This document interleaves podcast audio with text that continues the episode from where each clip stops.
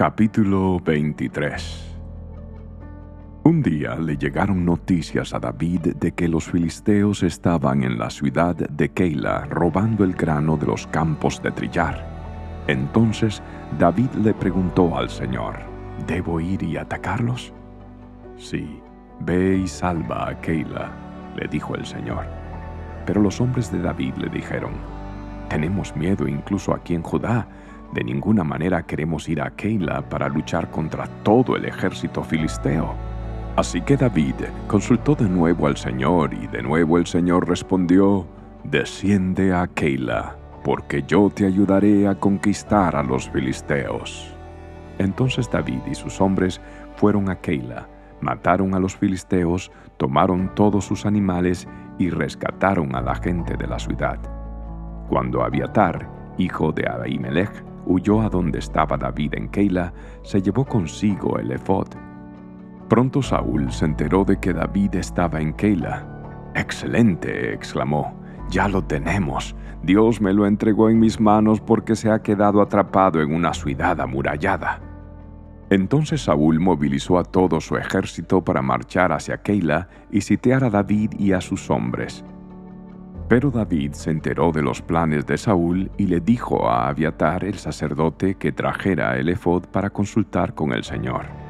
Entonces David oró, Oh Señor, Dios de Israel, he oído que Saúl piensa venir a Keila y destruirla porque yo estoy aquí. ¿Me traicionarán los líderes de Keila y me entregarán a él? ¿Y de verdad vendrá Saúl como me han informado? Oh Señor, Dios de Israel, te ruego que me digas. Y el Señor le dijo, Él vendrá.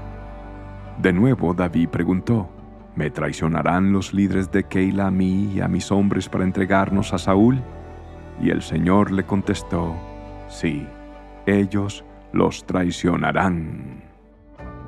Entonces David y sus hombres, ahora cerca de seiscientos, salieron de Keila y comenzaron a deambular por toda la región. Pronto llegó la noticia a Saúl de que David había escapado, por lo que decidió no ir a Keila. David se refugió en unas fortalezas que había en el desierto y en la zona montañosa de Sif. Saúl lo perseguía día tras día, pero Dios no permitió que Saúl lo encontrara. Un día, cerca de Ores, David recibió la noticia de que Saúl estaba camino a Sif para buscarlo y matarlo. Jonatán fue a buscar a David y lo animó a que permaneciera firme en su fe en Dios. No tengas miedo, le aseguró Jonatán, mi padre nunca te encontrará. Tú vas a ser el rey de Israel y yo voy a estar a tu lado como mi padre bien lo sabe. Luego, los dos renovaron su pacto solemne delante del Señor. Después Jonatán regresó a su casa mientras que David se quedó en Ores. Pero los hombres de Sif fueron a Saúl en Gibeá y traicionaron a David. Sabemos dónde se esconde David, le dijeron. Está en las fortalezas de Ores, en la colina de Aquila, que está en la parte sur de Gesimón. Descienda cuando esté listo, oh rey, y lo atraparemos y se lo entregaremos. Que el Señor los bendiga, les dijo Saúl. Por fin alguien se preocupa por mí. Vayan y verifiquen dónde se está quedando y quién lo ha visto allí, porque sé que es muy astuto. Descubran sus escondites y vuelvan cuando estén seguros. Después yo iré con ustedes y si está en la región, lo rastrearé, aunque tenga que buscar en cada escondite de Judá.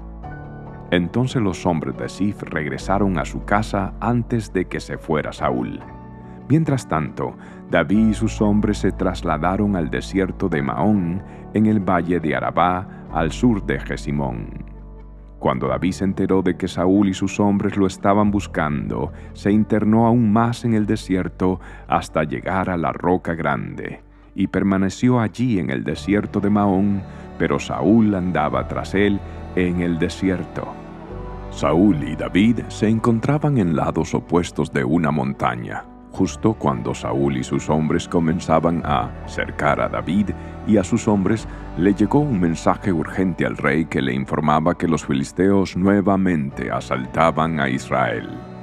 Entonces Saúl dejó de perseguir a David y regresó para luchar contra los filisteos.